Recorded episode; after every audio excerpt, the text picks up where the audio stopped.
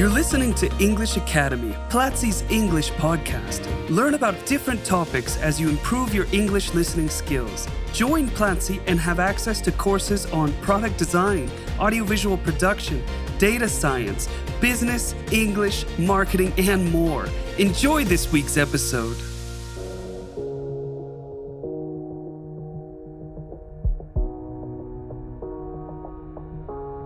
Welcome to English in Action, a podcast by Platzi English Academy. This is John, your English teacher, and today I have a very special guest. But before we know who he is, remember to go to platzi.com slash action and take this week's free class.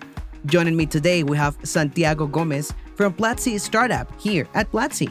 Hey, Santiago, how are you doing today? Hey, John, I'm doing great. Super excited to be here today. How about you? I'm doing fantastic. I'm honestly very excited to have you here as well. In this episode of English in Action, you will get to know Santiago, his professional career, experience, and anecdotes. So, without any further ado, Santiago, let's start by talking a little bit about yourself. What can you tell us? You know, where have you studied? Where have you worked? Great. Um, so I studied international business. I did have a math career in Colombia, the other half in Australia. Uh, and then I got into the startup world back in 2016 when I joined SeedStars, uh, which is a Swiss company that basically helps startups grow in emerging markets. So uh, they have operation in Latin America, Africa, Asia, MENA, and CE, and um, I was part of the of the team in Latin America. So and then I've since a little bit longer than a year, I had a pleasure to join the Platzi team in the in the in the startups faculty. Wow, that sounds really, really cool. Santiago, where were you born? What can you tell us about that? I was born in Medellin, Colombia, uh, the city of the eternal spring. It's uh, it's a lovely city. Lately, it's been blooming a lot with all the tech industry, a lot of different initiatives, uh, and and yeah, all my family is from from here, from Medellin.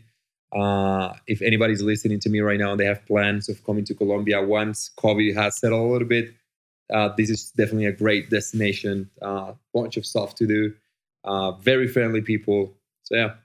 Okay. Well, that's very interesting. I love people from Medellin. Well, from all over the world, but I've I've been to Medellin before, and I know it's a wonderful city. So I I get you. I need to go back to Medellin at some point as well. totally. Yeah. All right, Santiago. So you just mentioned that you studied half of your career here in Colombia and also in, in Australia. Why Australia? How how did you end up there? So um, I, you know, since I was a little kid, I, I I learned how to surf. That that was one of my favorite sports. And even though we don't have an ocean, we don't have a beach in Medellin. Um, my parents they love the beach as well, so they would bring me to the beach since I was a year old. And every time I would go to the beach, I would take surfing lessons. And I, you know, as I grew up, I got to see videos of surfing in Australia and all the wild nature and stuff. And I got really into it. I thought that it was a super exciting country, uh, quite far away but exciting. And I I knew that I wanted to go there at some point uh, of my life. Didn't know exactly when, but I knew that I wanted to go there. So when I was in the middle of my career, I remember, you know, I figure we all have this one person in our career, in our university, in our school, our teachers in Platzi, whatever. We have this one person that we always mark their words. I remember I had this teacher at uni, uh, and he told me once, like, you are you're a great salesman. You have a very good personality to talk to people. But if you don't speak english you are in the wrong place. You study international business. English is a one thing that you shouldn't even brag about speaking it. Like if you study international business it should come as a default that you speak english. So i knew that i need i needed to do something to change it. Um, and then i mixed you know wanting to go to australia for the sport for the animals for the for the adventure plus wanted to learn English. So I applied to different scholarships. I got one, and then I talked to my uni. There was this program where I could go study there, um, and so I decided to move there. Uh, probably biggest adventure of my life because I was about 18 or 17 when I moved there, all alone, didn't know anyone. Um, so so yeah, I started taking some classes online that definitely helped me a lot. Uh, learn, you know, learn a little bit of English before I moved there, and and then when I got there, that's when I, I feel like a master. I'm quoting right now with my fingers because I feel like you never you never stop learning a language. But that's when I, I got better at speaking English. Wow, fantastic, Santiago. I, I guess that it all started with with that comment from your teacher saying that English was a must and, and that you had to, you know, take advantage of your career and, and practice and improve your English, right? Exactly. Nice. And well, from Colombia to Australia, and then how did you end up working at Platzi? Oh, so this is a super. Um, I, I love this this story actually. I so I used to work at Seed Stars um, with Julian which is also part of the Platzi startups team. You, some of you might have heard of her.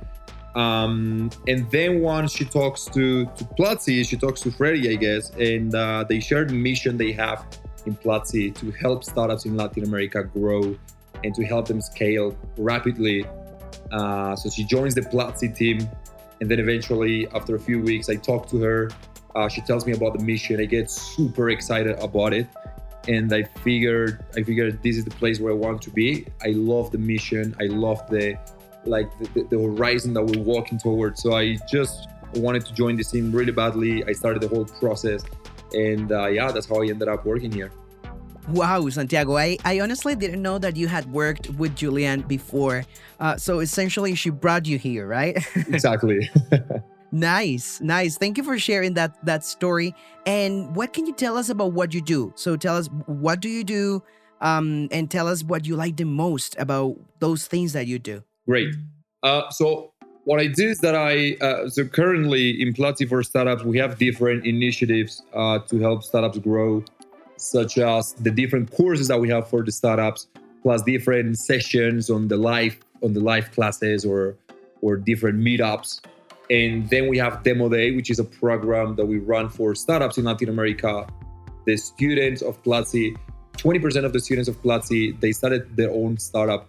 So we figure we need to help them grow. We need to get them like connecting with investors, with accelerators and stuff like that. So I'm currently running the Demo Day program, which means I need to look for mentors, speakers, investors, and all different key players of the ecosystem to bring them together with the startups that we have. Uh, and additionally, you know, the exciting thing about working in this startup world is that you never have like a one task every single day. It can change, like it changes all the time. As we say, you know, you have to wear different hats. Um, so yeah, so like I'm mostly running demo day program. Um, we are super excited because this batch is is going great. The final of demo day is going to be on 18th of September in during PlatziConf. And then we're flying to Silicon Valley with the winner of Demo Day and the last two winners who, you know, they couldn't fly before because COVID. So now we're going all together. And uh, and I guess the most exciting part of my about my job it's you know getting to see how these startups grow so fast. How you know some of these startups, some of the most successful startups of the students of Platzi, they start in a little desk at a home, three people, and then after eight months, a year, two years, they're a huge team uh, they have like an, a, a great MRR. They are, you know, expanding operations to different countries. And then whenever they drop you a message and they say, "Hey, Santi, thanks so much for what you guys did. It really helped me." That's probably the most exciting part of my job. Like getting to that point where startups, with huge startups, they text you, "Thanks, Platzi. Thanks, Santiago. Thanks, startup team, for what you did." That is definitely um, priceless. Wow, that definitely sounds like something you love doing and that you enjoy doing. What's the most challenging part of all that and and also what's the most, you know, rewarding part of of being in touch with with mentors and companies and founders? What's the most challenging and the most rewarding thing of all that? Um, so, so, so challenging is definitely the, the connections that we had that we have to make through the program. Um, we want to bring the best mentors and the best speakers for our startups, uh, and it's definitely you know challenging. Emailing people, emailing like founders of huge companies that you know, the, you know, they will most likely not answer to you because they're really top profiles. But that's the hustler mindset we have. We don't, we don't give up, and I just keep going and going and going. And I go on LinkedIn, on Twitter, on email, basically drive them crazy to the point that they answer me. Uh, so that is a big challenge. Um, to give you an example, we have different kinds of perks that we offer to our startups. So, for example, startups that get selected for demo day, they have credits on Amazon Web Services, We have a, a deal with Stripe, with HubSpot, with Google, with Microsoft. And recently, the startups told us they really want to start using Notion. Um, so I figured, okay, we, we need to give them Notion. They want it. And uh, so I go on LinkedIn, look for people on Notion who I can talk to. And it takes me a few days of messaging a lot of people and then, you know, jumping from one side to another until I finally get to the right person who's going to help me get a perk for our startups. That is a big challenge. Um, but I, we enjoyed. We enjoyed. You know, we say here like if things were easy, they probably wouldn't be so much fun. So it gets super exciting when it gets hard. And um, and then the most rewarding thing is rewarding thing is probably as I said before, the you know seeing people being grateful for what we've done, um, and people being excited about our programs. We're currently running a batch of demo day, and people are already texting us like, "Hey, what is the next batch? I can't wait to be part of it." That's also definitely one thing that really fills our hearts and makes us believe we're, we're doing it right. And lastly, uh, when we see startups hiring our students, that is also one thing that we love.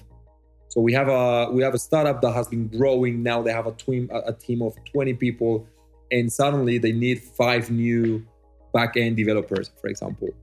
And as the Platzi students are the most talented people in Latin America, then they find the talent within the students of Platzi. And when they hire some of our students, that is also a great thing because we are matching, you know, two sides, which is on the one side, giving the best tools and the best courses for our students to get ready to find a great job. And then we're also helping startups grow to the point that they can hire our own students. So that is also definitely a very, very uh, rewarding thing. Wow, Santiago, that's fantastic. It's it's great to know everything that's behind. You know, all the things that that people like you do backstage to help other companies grow. I think that's that's amazing. Thank you for sharing that. Pleasure. All right, it's now time to play something with our audience. I want you to share with us, Santiago, three facts about you, but one of them won't be true. Let's see if even myself, right, can guess what the answer is. All right, great. So let's see. Um, okay, so the first fact is that I have lived in five different countries in the world. The second one is that I had my own startup before. And the third one is that I want to eventually invest in startups. Oh, wow. Everybody, stay tuned to find out the answer. Now, Santiago, you mentioned earlier that you worked at Seedstars, right? What can you tell us about that experience? So uh, it was definitely one of the greatest experiences of my life. I got to travel around Latin America. I visited many different countries in, in our continent. And uh, I also got an opportunity to work for a company where I had to speak English most of the time, which was super challenging, but it really helped me improve my English. And uh, one thing that I tell people that I strongly believe is that once you learn a new language, you're not only learning the language, but you also kind of like opening your mind to new phrases that you didn't even know they exist, the new words. You learn words that don't even exist in in, in, in your own language, like in my case in Spanish. Um, and other than that, it was it was also super super exciting because uh, the mission was also supporting startups in Latin America. So we had different programs, different acceleration programs. Uh, we had different competitions where we you know we get a winner and then they would all like we get a winner per country, and then all the winners would travel to a to to Switzerland uh, to compete with you know for a big prize for investment to, to get to know investors, other key, key players of the ecosystem. Uh, so so it was it was a great experience, a lot of uh, knowledge. I learned a lot while I worked there, a lot of challenges too, um, but but definitely definitely one of the greatest experiences of my life. Wow, amazing words there, Santiago. You know, opening your mind and opening your world through English. I'm pretty sure that students will find these words also very beneficial. And what did you learn from that experience, Santiago? So, I definitely learned a lot. Uh, if I had to choose three things, like the main things that I, that I can't remember of right now, would be the first one is that ownership is everything. And when you work in the startup world, um, you should never wait for people to tell you what to do. You need to you need to embrace your your objectives and your and your task, and you need to you need to grab them and do them yourself. You need to make things happen.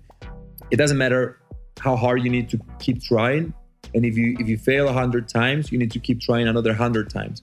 But you, ne- you you can't never stop yourself. So whenever you have something to do, whenever you have a task, whenever you have an objective, you need to take ownership of it and you need to make sure that it happens without people telling you what you have to do. The second one is the importance of of your team, of working as a team. There is a saying that I really like, and it's if you want to go fast, go alone. If you want to go far, go together. So I know that I said before that you need to take ownership of things and you need to make them happen. This does not mean that you need to do it alone. You have a team that is going to help you with whatever you need. So you take ownership and then you need to make decisions. You need to think, okay, this is this needs to happen. And for this, I'm pretty sure that I can use the marketing team and the growth team and the tech team. So you can you can work together with your team, but you need to make sure that you make things happen. And the third, probably most valuable thing that I learned is to be grateful because uh, the, the, first two things might be very professional, and the, and the third one, I, I, probably I could apply a little bit more to my personal life. And when I say this, is life changes constantly. Um, I had the pleasure to meet startups when they were super early, super super early, when they had five employees and they had a monthly recurring revenue of a thousand dollars.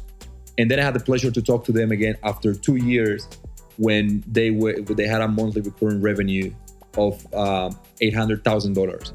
And whenever people talk to you, you need to be grateful for what they teach you. You need to be grateful for the time they, they spend with you, for, for, for the attention that they pay. There is there is one phrase that I really like in English, and it's pay attention. I know that in Spanish is not the same, but it really makes sense in English. You actually like pay attention. It makes a lot of sense. You like pe- people pay for for your attention. When you go to the airport, and they give you free Wi-Fi. It's not free. They they usually make you watch a video or two videos before they give you Wi-Fi. So your attention is very valuable. Uh, so you need to be grateful for all the people that you meet, all the different founders that I met, the investors, the mentors, people who took their time to teach me a valuable lesson. Because um, eventually I, I met them again in different conditions. So as long as you're grateful, that is definitely going to make you a better person. Fantastic, Santiago. So, three key elements in here ownership, you know, the importance of working as a, as a team player, and being grateful for the things that happen in your life and, and the things that are around you. Fantastic. And it's now time to spice this up a little bit, okay? I will ask you now, Santiago, a couple of random questions, and, and I just want you to share the first thing that comes to your mind all right. Um, you don't have to think about it too much, just whatever pops up first. Does that sound good? Sounds perfect. Yeah. Okay, let's do it. Let's go with the first question. Now, who are the three people who have been the most influential to you? Oh, well, so I think um, I definitely will have to talk about my dad. He, he's been one of my best friends since I was a little kid. Um, I love you, mom. If you're listening to me, I love you as much as I love dad.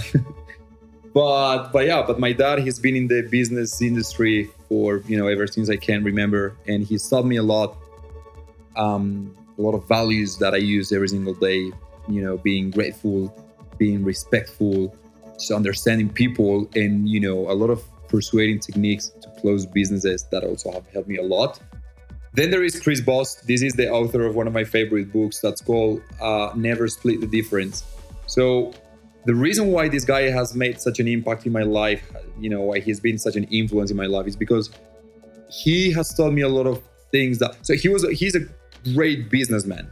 But you know, what what is making business? Doing a business is basically trading something, right? You give me you give me your money and I give you a product or a service. So that is what businesses are, just trading something. But what he would trade would be lives. He used to he used to work for the FBI in the Middle East so I remember many of his speeches. He starts saying, How much money did you lose the last time you screw a business? A million dollars, $10 million, a $100 million? Money is just paper that eventually, you know, comes and goes. But lives, that's the thing that he had to trade. People who've been kidnapped in Middle East and stuff like that. So the last time he lost a business, for example, he lost five lives. So try to put that into perspective whenever you think like, oh man, I screwed this business. I'm not gonna make a million dollars well, he, you know, he couldn't give himself the pleasure of thinking that. He would be like, I need to make this, otherwise five people are going to get killed.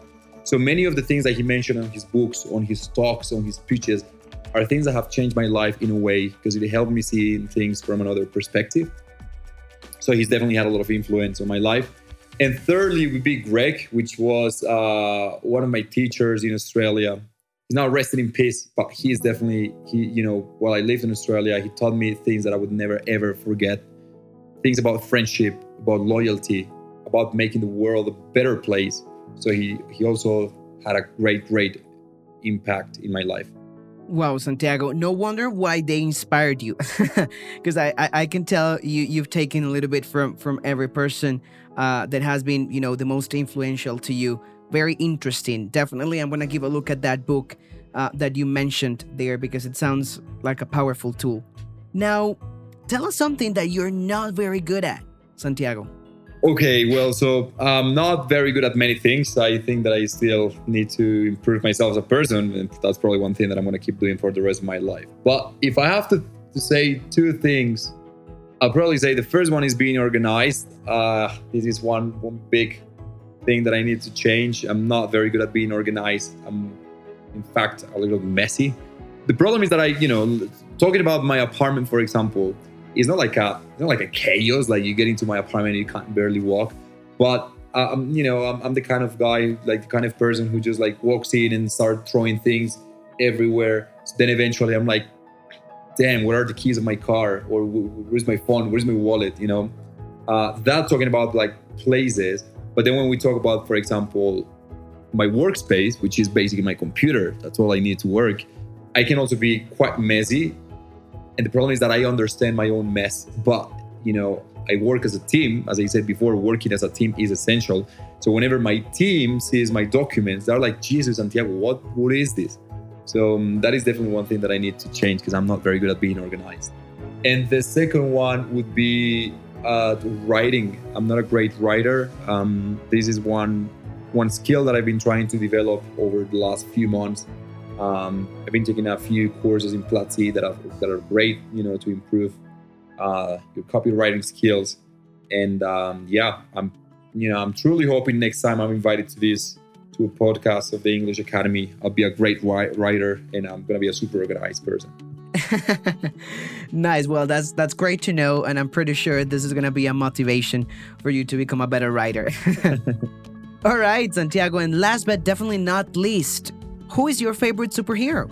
Well, okay. So uh, I guess I could give this question like two different kinds of um, turns. So let's say, you know, the first one I would say my mom. She's definitely my favorite superhero. A little bit of a cheesy answer, but that woman has gone through a lot and she has managed to do things perfectly. Not perfectly. I mean, with a bunch of mistakes as we all humans do, but but she's done things that I wonder how, you know, how she had the strength to do it and the vision and the determination and the resilience. So, you know, she'd be my, my favorite superhero, plus raising two super crazy kids. That is me and my sister.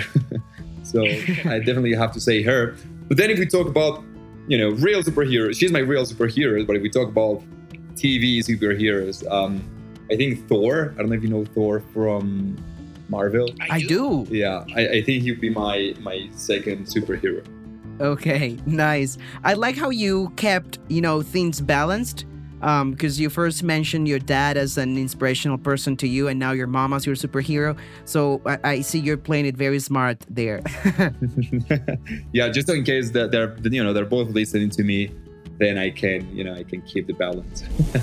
there you go. Now, Santiago, we've had lots of fun. Let's now see if we can guess the false fact about you. Uh, sure. So the options were that I have lived in five different countries, that I had my own startup before, and that I want to invest in startups at some point. Wow, this is going to be challenging. I would say in this case that, I mean, because you're in the startup world, um, oh my goodness, I think you haven't had your own startup before. Am I right? Yeah, you're right. I've never had my own startup. Well, let me tell you, I've, I've been very lucky. I, I honestly just guessed, and you know, I had the feeling that if you if you've been to Australia, you probably traveled to other countries as well. So, well, I got it right. Yeah, yeah, lucky you, you got it. wow, I, I can't believe it. So, Santiago, it's definitely been a pleasure Um, but before we go, I want you to share with our community three tips on how to spark creativity. How to spark creativity? Okay, well, um, so the first one is I would say read and watch a lot of videos as much as you can. Um, I'm not telling you to copy anything. Copying is definitely not right. But I, I do believe strongly in the fact that you can you know you can find inspiration in other people. Uh, it's kind of hard to you know just sit down, look into the sky, and coming up you know with great ideas. Although it does happen, it's happened to me. But if you want to spark your creativity, read books about it, watch movies, watch documentaries, videos, take courses, classes, etc. You know, give yourself the tools to do that. You're gonna you're gonna find inspiration in things that you you know that you wouldn't believe. Uh, then whenever you have an idea, oh, this is something that really helps for me. Um, and actually, I took this from a course of Platzi that I can't remember the name exactly, but it was also something about creativity because I that's also one thing that I wanted to improve. Whenever I have an idea, I try to, you know, I love writing. I mean, I, I know it's hard to believe, I because I just said before that I'm a good writer. But what I'm trying to say is that whenever I have an idea, I need paper and I need a pen and I need to draw it. Uh, so that really works for me. And you know, it, this is crazy, but I keep, uh, you know, I, ha- I have like notebooks on my kitchen, on my office, on my bedroom, on my car, because eventually I'm cooking and then boom, I get an idea. And what we tend to do when we're doing something else is to think, oh, I'm gonna remember it. But we don't. That's the truth. We don't remember it. We just let it go. So whenever I'm cooking or I'm whatever I'm doing, and then I grill, I have like a great idea. I just get a notebook, a pen, and then I just draw it or write it or put the keywords or whatever, just so that I will not forget. And then on the weekends, you know, whenever I have time, I go outside, I go to the nature, I bring my ideas, I try to connect them together, and eventually some great things um, come out of this. And then finally, well, get get out of your comfort zone. That is definitely one thing that is going to spark your creativity. When you keep doing the same over and over and over again, uh, you are not forcing yourself to think or to be creative. You're just repeating a task that you already know how to do.